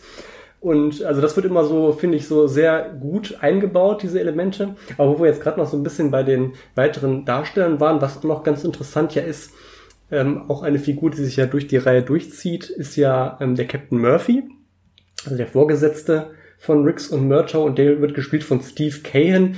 Ist jetzt erstmal kein Darsteller, den man jetzt so besonders gut kennt, aber ähm, er ist quasi fam- familiär verbunden äh, mit einem, einem zentralen Akteur der Franchise, nämlich mit Richard Donner. Er war nämlich sein Cousin und ähm, der Richard Donner hat ihn ganz gern immer in seinen Filmen eingesetzt, nicht nur bei Lethal Weapon, sondern außerdem auch schon bei Superman und auch in seinem letzten Film 16 Blocks war der ähm, Steve Cahan nochmal mit von der Partie. Genau, und über welche ähm, Darstellerinnen und Figuren wir jetzt noch nicht ähm, näher gesprochen haben, nur so am Rande erwähnt, ist noch diejenigen der Familie Murtaugh, und da kann man vielleicht zwei herausgreifen. Einmal die äh, Frau ähm, Trish Murtaugh, die wird nämlich gespielt von Darlene Love und die ist als Schauspielerin gar nicht so in Erscheinung getreten, abseits der Reihe, war aber wohl eine ja durchaus bekannte Sängerin, hat mit vielen bekannten Sängern zusammengearbeitet, unter anderem Elvis und Tom Jones und eine weitere ähm, Darstellerin, die von Teil 1 bis 4 der Reihe die Treue gehalten hat, war ja Tracy Wolf, ähm, die die Rianne ähm, gespielt hat und ähnlich wie die Filmmutter ähm, war sie eigentlich nicht hauptsächlich Schauspielerin, sondern sie hat ähm, größten Teil ihrer Karriere eigentlich mehr gemodelt, ja. Die Erzählung halt einfach weitgehend natürlich auch von Männern dominiert. In den folgenden Teilen ändert sich das ja dann nochmal, äh, sprechen wir später vielleicht noch kurz drüber. Obwohl eine Dame ist ja noch die, die äh, die Handlung so in Schwung bringt, nämlich durch ihren ähm, Sprung äh, vom Hotelbalkon. Äh, das ist ja die ähm, Jackie Swenson, äh, die da dieses Model spielt. Wie das aufgenommen wurde, ist da nochmal ganz interessant, weil ja, wir sind in einem Jahr, äh, wo die Aufnahmen noch abseits von digitalen Effekten ähm, stattfinden. Da fand ich es ganz interessant, wenn man sich diese ähm, Anfangsszene ähm, anschaut. Man sieht also den Balkon, da springt sie runter, dann fliegt die Kamera quasi einmal mit runter und dann gibt es doch äh, ja eine recht spektakuläre Aufnahme, die kommt so aus der Vogelperspektive und da sieht man sie quasi auf das Autodach, äh, was unten am Boden steht, ja, ähm, klingt jetzt dramatisch, aber, aber aufschlagen und man hat das halt ähm, so gefilmt, dass sie tatsächlich ähm, runterspringen musste aus verschiedenen Perspektiven und hat es aber wohl so gemacht, dass man da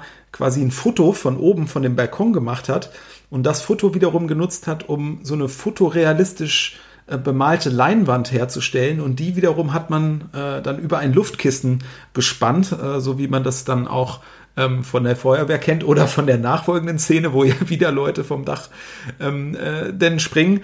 Ähm, aber da musste sie dann wohl durch und dann ähm, ja sieht man einmal auf dieser Vogelperspektive, wie sie eben auf diese Leinwand ähm, ähm, ähm zufliegt und man kann es mit bloßem Auge eigentlich äh, wirklich nicht erkennen und dadurch, dass man natürlich den Gegenschnitt hat aus dem Autoinneren, wo dann das Dach erdrückt wird, sieht das dann ähm, ja schon sehr spektakulär aus und das alles, wie gesagt, ohne digitale Effekte. Eine lustige Anekdote vielleicht noch dieses Model sieht man ja auch noch mal auf diesem Videotape, was der Murto zugeschickt bekommt. Äh, das legt er dann in seinen Videorekorder und dann wird halt klar, ähm, dass die da irgendwie bei so ähm, halbseidenden äh, Duschaufnahmen irgendwie ähm, teilgenommen hat. Und ja, auch diese Szenen mussten ja irgendwie gefilmt werden und das ist ja so Film im Film. Also das sieht ja dann auch auf seinem Fernseher gleich so nach so typisch semi-professioneller oder amateurhafter Videoaufnahme ähm, aus. Und das hat der Richard Donner wohl ja, alleine oder mit einem sehr kleinen Team, ich weiß nicht genau, halt einfach in seinem Haus gefilmt und hatte da halt ähm, die ja, Nackedeis äh, bei sich zu Hause zu Gast und äh, er hat dann im Zuge dieser Reunion ähm, erzählt, dass doch seine Mutter ähm, da genau an dem Tag ähm, auch mal vorbeigeschaut hätte in seinem Haus und äh, hätte dann irgendwie so gesagt, ach so, so verdienst du also deinen Lebensunterhalt. ja, das ist, ist wirklich nochmal eine, eine schöne Anekdote, war mir auch bisher ähm, noch nicht bekannt. Worüber jetzt wir quasi jetzt bisher nur so am Rande auch gesprochen haben, ist ja wirklich so das letzte Filmdrittel. Und da muss man auch nochmal sagen, auch gerade vor dem Hintergrund, wenn man so die Fortsetzung im Kopf haben, wo ja, wie wir auch schon mal gesagt haben, die Action-Schraube ja schon durchaus angezogen wird, wirklich viel Action-Szenen hat man ja in den ersten beiden Dritten eigentlich nicht. Das ist natürlich auch ein bisschen dem Budget geschuldet, haben wir ja auch schon gehört. Das war im Drehbuch ursprünglich mal anders ähm, vorgesehen, aber dann wird ja doch nochmal so richtig auf die Action äh, oder an der oder ein bisschen nochmal an der Action-Schraube gedreht. Man hat die eine oder andere Action-Sequenz, wenn nämlich es ja zu der Entführung von der Rienne kommt und dann kommen wir auch zu dieser Szene in dieser Wüste, wo wir auch schon drüber gesprochen haben. Aber irgendwie in Folge von Verwicklung kommt es ja dann doch dazu, dass zunächst mal dann Mercher und Riggs auch als Geiseln ähm, genommen werden.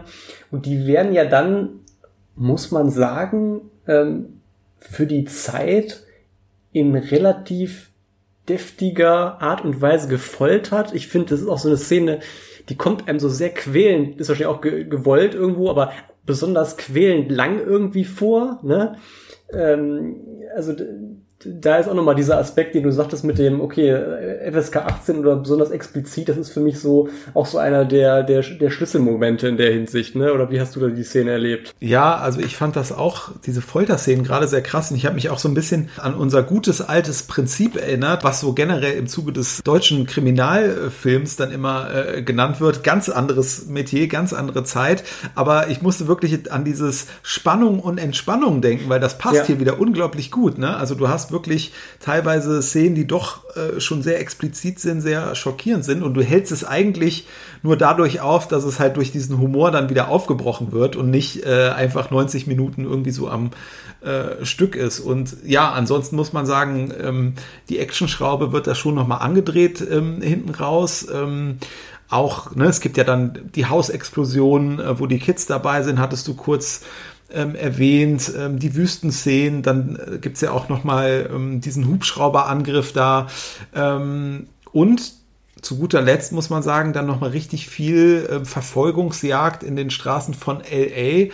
Und dann ganz zum Schluss, das ist wahrscheinlich so ein bisschen das Unvermeidliche, ähm, jetzt werden die Waffen sind irgendwie alle aufgebraucht und alle weg und am Ende gibt es so den Faustkampf Mann gegen Mann, wobei ich sagen muss, wirkt dann fast schon ein bisschen konstruiert, weil so das ganze Police Department so äh, daneben steht und zusieht, aber es ist natürlich äh, es ist natürlich sehr toll inszeniert und man hat glaube ich auch ähm, ähm, sehr viel trainiert für diese Aufnahmen, wenn ich es richtig in Erinnerung habe. Ne? Genau, also de, der ähm, Mel Gibson hat dafür wohl extra mehrere Kampfstile ähm, äh, sich antritt, unter anderem Capoeira und Jiu-Jitsu wurde ihm so ein bisschen beigebracht. Man hat auch extra mal einen Experten herangezogen, hat da wohl auch mehrere Nächte für gedreht, hat da unheimlich viel sich Mühe dran gegeben und auch gerade Richard Donner war da so extrem enthusiastisch über die Szene und ich muss sagen, auch im Rückblick, vielleicht ist es jetzt auch, wenn man ein paar Jahrzehnte später ist, klar, das ist so letztlich so der Klassiker, dass man sagt, so jetzt ähm, regeln wir es nun mal wie Männer, aber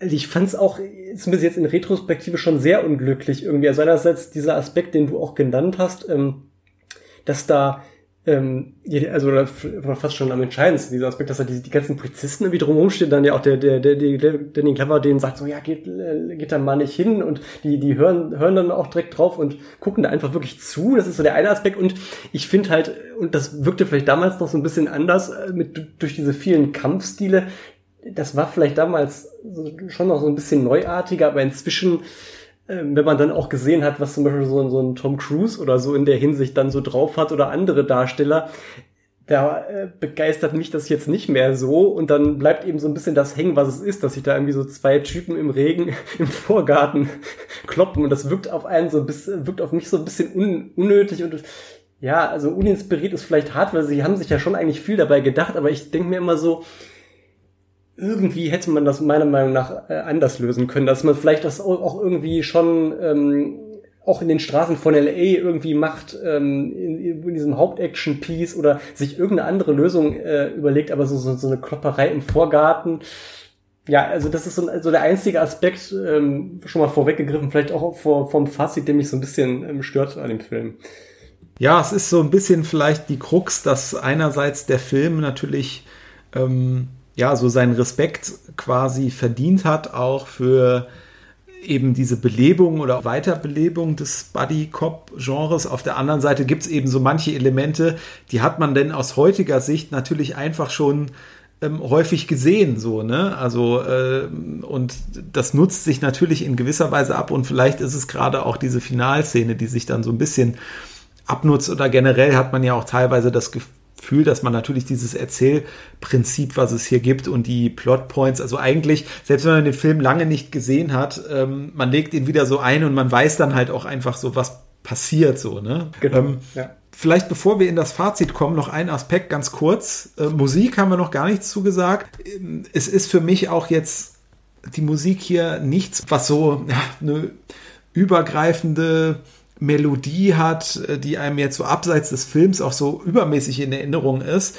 Ähm, es ist natürlich sehr so ein typischer 80er-Jahres-Sound, E-Gitarre, ähm, Saxophon hat man viel drin, aber auf jeden Fall hat man auch prominente Urheber am Start. Genau, das ist nämlich zum einen Michael Kamen, ähm, ein bekannter äh, Musikkomponist, der hat unter anderem die Musik zu Robin Hood, ähm, König der Diebe gemacht und auch kurz drauf, äh, vielleicht gewissermaßen so als, als Belohnung äh, für den Diesel Weapons Score, durfte er auch bei James Bond äh, die Musik zu Lizenz zum Töten machen, dem zweiten Einsatz von äh, Timothy Dalton und vielleicht noch prom oder was heißt vielleicht noch prominenter auch so ähm, allgemein ist natürlich äh, die Mitwirkung von Eric Clapton, ne, der ja glaube ich auch diese Gitarrenriffs dann glaube ich auch beigesteuert hat zum Teil. Und ähm, ja, genau wie du schon sagst, das ist so ein typischer 80er-Jahres-Sound. Ich finde aber zumindest dieses eine ähm, ja, Gitarrenstück. Es ist wohl die, der Titel Meet Martin Riggs.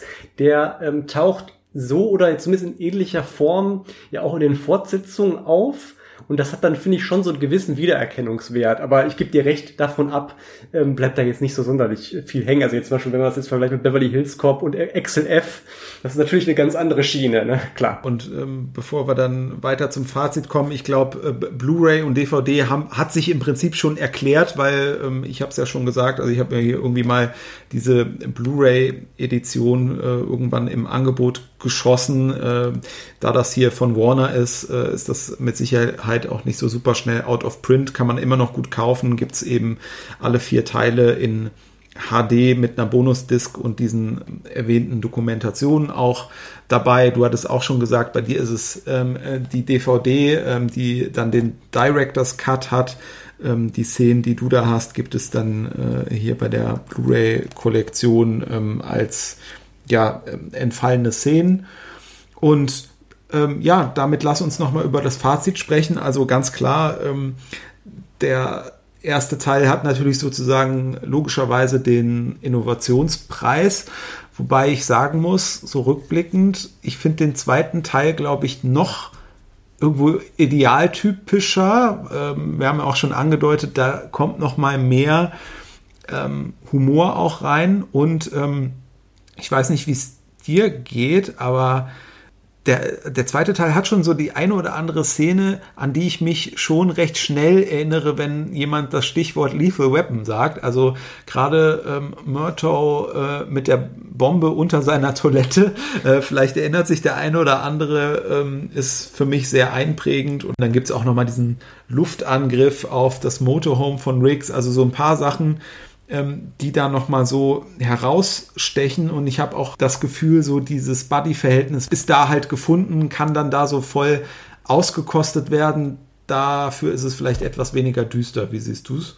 Genau, also ich habe ja auch mal ähm, am Eingang schon gesagt, das war jetzt tatsächlich für mich der letzte Film der Reihe, den ich gesehen habe. Also ich bin da so ein etwas unchronologischer Form reingegangen. Man ist dann natürlich erstmal so ein bisschen überrascht, weil der ja wirklich vergleichsweise düster ist, mit der direkt am Anfang diese Selbstmordszene von dem jungen Model, die da ja so in Trance letztlich auch so wandert und dann nach auch erst einer halben Minute oder so dann, auch wenn man es schon kommen sieht, dann da runterspringt. Das ist ja erstmal schon so ein erster Schockmoment und dann relativ lang ja diese ähm, düstere Einführung von Riggs, der auch Selbstmordabsichten hat und das ist man so, da rechnet man so gar nicht mit, wenn man dann so diese, diese Fortsetzung gesehen haben, die ja doch eher so Richtung gute Laune Action-Kino eben laufen, wo ja auch Joe Pesci, der Leo Getz dann nochmal eine entscheidende Rolle spielt. Insofern, das ist natürlich so ein bisschen düsterer. Andererseits, wie wir auch schon gesagt haben, ähm, es ist eben auch eine sehr gute Vorarbeit in der Hinsicht, dass natürlich die Figuren hier sehr schön ähm, eingeführt werden, man eine gute Hintergrund-Backstory hat und dann eben auf dieser Basis dann eben auch sehr gut Akzente setzen konnte. Diesen Bonus hat der Film eben, hat, hat vielleicht dann noch diesen etwas äh, Anspruchsbonus, sage ich mal. Dafür, äh, man merkt es am Budget, da, da fehlt dann so vielleicht die eine oder andere spektakuläre Action-Sequenz noch, die, der, die die Fortsetzungen dann mehr haben. Also wenn ich einen Strich drunter mache, würde ich auch sagen, er ist ähm, etwas hinter dem zweiten Teil zurückstehend also ich würde den so im, insgesamt auf, auf Rang 2 innerhalb der, der, der Reihe sehen ähm, und würde ihm deswegen trotzdem ähm, 4,5 von 5 Punkte am Ende geben. Ja, ich hatte mir auch 4 von 5 äh, notiert, einfach aber auch um ein bisschen Platz für Teil 2 äh, zu lassen, der auch mein Favorit hier wäre. Ähm, gleichwohl, ja, weitgehend fehlerloser, sehr unterhaltsamer Film. Ich finde, den man auch immer noch ähm, quasi in der Drehbuchvorlesung Buddy Movie ähm, bestens vorführen konnte, ähm, weil er eben ja das das ganze Prinzip da auch ähm, sehr sauber ähm, aufdröselt und ähm, ja insofern ähm, würde ich auch sagen eigentlich der zweitbeste Teil. Äh, ich glaube Teil 3 und 4 ähm, können vielleicht nicht mehr ganz so mithalten. Ähm, wir können ja auch gerade nochmal ähm, auf diese Figuren eingehen, die dann noch so kommen. Das finde ich ähm, auch nochmal bemerkenswert, dass ja eigentlich, klar, die ganze Reihe ähm, legt das Hauptaugenmerk auf die Buddies, logisch. Ähm, aber eigentlich ist der erste Film so der einzige, der wirklich ausschließlich bei diesem Duo bleibt, zumindest auf Seite der Protagonisten. Ne? Also hat schon angedeutet, im zweiten Teil kommt ja Joe Pesci dazu als Leo äh, Getz. Der ist natürlich nicht so ganz gleichberechtigt. Ich finde es auch unglaublich witzig. Also ich finde, er gibt dem Film noch mal was. Aber zeitweise ähm, treten die ja dann auch, äh, kann man schon so sagen, als auch äh, Trio auf. Und ähm, bei Teil drei ähm, ist er dann auch wieder dabei und da kommt aber die Russo-Figur ähm, ähm ja dann noch dazu, ähm, die weibliche Figur, die dann ähm, ja viel mit ähm, dem da zusammenspielt, auch ordentlich äh, Screentime bekommt. Und in Teil 4 sind dann alle vorgenannten Personen dabei, plus dann kommt noch diese Chris Rock Figur, die dann auch nochmal einen gewissen Stellenwert hat. Also da entwickelt sich dann irgendwann schon fast so Richtung äh, Ensemblefilm, kann man schon fast sagen. Ne? Ja, ganz interessant. Das sieht man auch ja anhand der Plakate. Ne? Am Anfang sind es ja wirklich immer nur, bei den ersten beiden Teilen sind es nur die beiden, ne? Mel Gibson und Danny Glover. Beim dritten Teil ist dann schon Joe Pesci mit drauf und beim vierten sind es ja dann die drei plus Rene Russo und Chris Rock. Und glaube Joe äh, Jet Li ist auch noch mit da drauf. Also da sieht man es wirklich an dem Plakat schon, dass es wirklich ein Ensemblefilm ist. Und genau, vielleicht können wir noch mal ganz kurz ähm, zu der ähm, Joe Pesci-Figur Leo Getz ja nochmal sagen, weil, wie, wie du schon sagst, äh, er der Franchise ja wirklich nur was gegeben hat, ist ja wirklich eine so sehr witzige ähm, Figur. Er sagt ja auch mal dieses okay, okay, okay. Das hat ja irgendwie auch schon so, so einen Kultfaktor und er muss man ja auch sagen, ähm, fungiert ja fast so ein bisschen auch für die beiden so als Fußabtreter. Also sie gehen ja wirklich nicht besonders nett mit ihm um. Also ob sie ihm dann äh, einmal ja, glaube ich, so eine unfreiwillig so eine Rektaluntersuchung verschaffen oder ihn da mal in so einer Polizeikontrolle einfach links liegen lassen. Also sie, äh, ja, ähm, gehen ja fast wirklich wie mit Dreck mit ihm um. Umso interessanter ist ja dann wirklich so auch dann diese Szene im, im letzten Teil, wo ähm, Mel Gibson ja nochmal ans Grab seiner Frau geht und dann da quasi gewissermaßen nochmal so ja sie über die anstehende Heirat dann mit der Rene Russo-Figur informiert und so, ja, fast schon um so eine Art Erlaubnis nochmal bittet und er dann so an das Grab tritt und dann diese etwas kuriose Geschichte von seinem äh, Fröschi, also so einen kleinen Frosch erzählt, den er irgendwie als Kind hatte und den er irgendwie überfahren hat. Und das war mal sein bester und einziger Freund und der hat ihn dann aber dann irgendwie durch ein Missgeschick selbst überfahren, war ganz, ganz traurig, aber dann hat er eben gesagt, ja, aber jetzt hat er ja mit Rix und Myrto andere Freunde gefunden und wollte damit sagen, ja, es gibt immer wieder was Neues und das ist dann für, für Rix eben das Signal, okay, er muss loslassen von seiner Frau und äh, von seiner Ex-Frau und kann jetzt Rene Russo heiraten und das ist ja so ein Moment, wo man dann doch merkt, weil dann auch Joe Pesci ja sagt, irgendwie, ihr seid meine Familie und dann sieht man auch so richtig in die Augen von, von Mel Gibson bzw. Rix, wo er dann merkt, okay,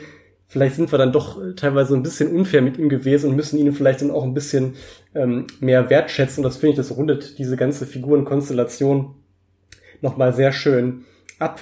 Und generell ähm, werden dann ja auch in den Fortsetzungen immer noch so ein paar nette Elemente eingebaut, ne? Zum Beispiel auch dieser Running Gag, äh, wo es immer darum geht, so ähm, wir, wir zählen durch, ne, eins, zwei, drei und los oder zählen wir auf, machen wir auf drei, dass wir ähm, aus der Deckung kommen und losschießen oder wahlweise bei, in dem dritten Teil gibt es ja auch diese schöne Eingangssequenz mit der Bombe, ne, wo sich dann drum gestritten wird, ob jetzt das rote oder das, das blaue Kabel durchgeschnitten wird. Was ja auch wirklich dann so ein Klassiker geworden ist. Also hier sind wirklich viele Stereotype irgendwie entstanden, ne? Blauer Draht, roter Draht und so Geschichten. Das kennt man irgendwie alles, ne? Genau. Und dann eben auch, man, wie du schon sagst, die, die Figur und die, die Chemie der beiden wird immer besser äh, ausgebaut auch und dann gibt's eben auch immer im Zuge der Familie immer noch so so nette Geschichten, zum Beispiel in der, im zweiten Teil, das finde ich auch noch sehr, sehr witzig, gibt's ja noch diese, diese Kondomaffäre, ne, wo man auch wieder so sieht, diese, diese Gutmütigkeit auch, und diese auch leichte Naivität von dem Mörto, der dann irgendwie allen ganz stolz erzählt, auch oder erstmal so, ich glaube, nur dem Rick erzählt, so, oh, die Rihanna, die hat heute ihren ersten großen Auftritt im Fernsehen und dann plappert der Rix das ja auch irgendwie aus, so dass irgendwie das ganze Revier es merkt und dann gibt's. Ja, plappert aus ist gut, das ist ja auch wieder so ein Pisacken, weil er eigentlich in dem Moment, wo er es gerade erzählt bekommt, dann schon gesagt, hört mal alle her, Leute. Ja, so, ja stimmt. Hört genau. natürlich das ganze Department. Genau, dann findet er fast wie so ein Public Viewing dann da schon statt in der Familie, Familie Mörter und alle gucken sich das an und mit den kleineren Kindern auch wohlgemerkt und dann stellt sich ja da draus, dass ähm, die gute Rihanna dann ja Werbung für Kondome macht und dem, und dem äh, Myrto bleibt schon so halb das Popcorn im Hals stecken, wenn er dann gerade eins isst. Und das ist ja auch nochmal so, und wird dann ja natürlich auch in, in dem ganzen Film dann damit aufgezogen, kommt dann ins Revier und hat dann diese, diese Kon Kondom, ähm, ja, Blumenstrauß da stehen und so weiter. Und äh, das sind ja halt immer so diese Elemente, mit denen er dann äh, von, von Ricks auch gepiesackt wird. Später ist es dann diese Geschichte mit dem, mit dem Auftritt da in der Boxershorts. Ne? Also es sind so, so Sachen, mit denen er dann immer wieder äh, aufläuft quasi bei dem guten Ricks. Und genau, das sind so die Elemente, die in den Fortsetzungen eben ganz gut weiter ausgebaut werden, ja. Ich hatte ja ganz zu Beginn gesagt, ich habe so das Gefühl, irgendwie stand das dann äh, in den 90er Jahren in jedem Videoschrank. Und ähm, ja, so ist es, glaube ich, auch, oder war es mit ein Grund, dass es zu diesen Fortsetzungen äh, gekommen ist, weil die Warner-Chefs von früher eben auch gesagt haben, auch abgesehen von diesem Kinoerfolg, den wir da schon angesprochen haben, also das Ding war wohl auch im äh, Videomarkt so erfolgreich, dass äh, Warner irgendwie gesagt hat, okay, praktisch gibt es gar keine andere Möglichkeit, als hier Fortsetzungen zu bringen. Ähm, ja, und auf vier Fortsetzungen ist es am Ende gekommen. Plus, das müssen wir auch noch erwähnen, wenn wir jetzt äh, den Bogen rund machen wollen. Es gab auch noch mal eine Lethal Weapon Serie im Fernsehen. Ich weiß nicht, ob du mal was gesehen hast. Ich habe sie nicht gesehen. Ich, ich habe es auch mal, ich habe es registriert und habe dann auch mal gedacht, ich gucke mal rein. Lief ja glaube ich auf Sat 1. Ich habe es aber tatsächlich nicht gemacht, obwohl ja dann durchaus nicht unprominente Leute dabei waren. Also einmal war es ja Damon Waynes, habe ich eingangs schon mal erwähnt, der ja bei Les Boy Scout unter anderem mitgespielt hat, einer von diesem legendären Waynes Clan, die ja auch hinter der Scary Movie Reihe und so weiter stehen. Und der Partner war dann erst Clayne Crawford, den kannte ich jetzt persönlich nicht, aber später hat es dann wohl Sean William Scott übernommen, den man ja auch ganz gut kennt. Aber tatsächlich habe ich mir da selber bis dato noch kein Bild gemacht, aber es gab ja, glaube ich, drei Staffeln, lief erst ganz erfolgreich, ist aber dann doch eben dann, glaube 2019 dann ähm, eingestellt worden. Ne? Und um es vielleicht noch ganz rund zu machen, ähm, was ja auch immer noch so rumgeisterte, gefühlt auch alle paar Jahre mal wieder aufgepoppt, kommt es vielleicht doch noch mal zu einem fünften Teil und so ein bisschen Bewegung kam ja gefühlt noch mal rein, nachdem letztes Jahr der Bad Boys for Life, der dritte Teil, ja so ein unheimlicher Erfolg war, ne? auch nach vielen Jahren Pause, was ja wirklich der erfolgreichste Film der Reihe. Und da kam natürlich dann auch wieder direkt so, hm, sollte man dann vielleicht doch nicht doch nochmal mit Lethal Weapon nochmal ähm, eine weitere Fortsetzung wagen. Und dann war es auch tatsächlich, ich habe jetzt eben nochmal geguckt, ähm, Anfang 2021 hat Richard Donner tatsächlich nochmal seine Absicht geäußert, diesen einen Film wolle er tatsächlich noch machen mit über 90 und 15 Jahre nach seinem letzten Film. Er wird da ja leider auf jeden Fall nicht mehr mitwirken können, weil er ja, wie wir schon gesagt haben, vor ein paar Wochen verstorben ist. Und jetzt ist natürlich so ein bisschen die Frage, ähm, wird man es jetzt ohne Richard Donner, der alle Filme wirklich gedreht hat, ähm, noch mal nach so langer Pause noch mal einen fünften Teil wagen, zumal ist ja auch wirklich eigentlich ganz kurios ist. Ich meine, ähm, der Murto sollte ja im Grunde gefühlt schon, ich glaube, bei, bei Teil 3 wollte er schon in, in, Rente gehen eigentlich, das war wie 1992 und jetzt 30 Jahre später soll er dann irgendwie doch noch immer noch bei der Polizei sein. Man weiß es nicht. Wie, wie stehst du zu möglichen Fortsetzungen? Das ist natürlich immer so die Frage. Also ich glaube, mit denselben Schauspielern wird's nix mehr. Äh, ich weiß nicht, wie, wie fit Danny Glover jetzt äh, aktuell noch ist. Hat der jetzt in letzter Zeit? Ja, der hat immer noch so kleinere Auftritte. Der war ja, glaube ich, in dem zweiten, zum Beispiel in diesem zweiten Jumanji-Film mit Dwayne The Rock Johnson, da hat er dann einen kleinen Part noch. Also der ist ja genau Mitte 70. Also ja, für einen Actionfilm ist es schwierig, ja. Ja, also ich glaube, wenn, dann müsste man es neu interpretieren, aber da ist auch immer die Frage, Gab's ja jetzt im Grunde schon mit der Fernsehserie, ne? Also ja, ich würde dann auch sagen, ähm, ähm, vielleicht, äh, vielleicht dieses Franchise dann so belassen, wie wir es dann jetzt auch in Erinnerung erhalten können, was ja nicht heißt, dass man das Genre wieder auch äh, irgendwie in Teilen dann neu erfinden kann oder neu interpretieren kann. Aber wir können die Frage ja auch mal weitergeben an äh, unsere Zuhörer. Wir haben uns eine E-Mail-Adresse eingerichtet. podcast.retroboost.de äh, findet ihr sonst auch in den Show Notes. Äh, wir haben auch einen YouTube-Kanal eingerichtet. Da könnt ihr da auch einfach äh, unter der Folge kommentieren. Und ähm, vielleicht habt ihr eine Meinung, ähm, wie sollte ein Reboot aussehen? Sollte es überhaupt eins geben? Oder wie rankt ihr auch die verschiedenen Lethal Weapon äh? Das finde ich ja immer sehr interessant. Äh, finde es auch teilweise schwierig, ähm, mich da selber ähm, zu entscheiden. Also wie gesagt, auf den Kanälen äh, könnt ihr uns erreichen. Wir freuen uns. Und ja, von meiner Seite ähm, soll es das gewesen sein zum Thema Lethal Weapon. Ja, für mich ist jetzt für heute ähm, zum Thema Lethal Weapon eigentlich auch alles gesagt. Wer weiß, vielleicht kommen wir ja früher oder später zumindest nochmal zum, zum Actionfilm der 80er Jahre ähm, zurück, aber nicht allzu bald, denn in der nächsten Folge kehren wir erstmal wieder zurück zum deutschen Kriminalfilm der 60er Jahre. Also, bis zum nächsten Mal.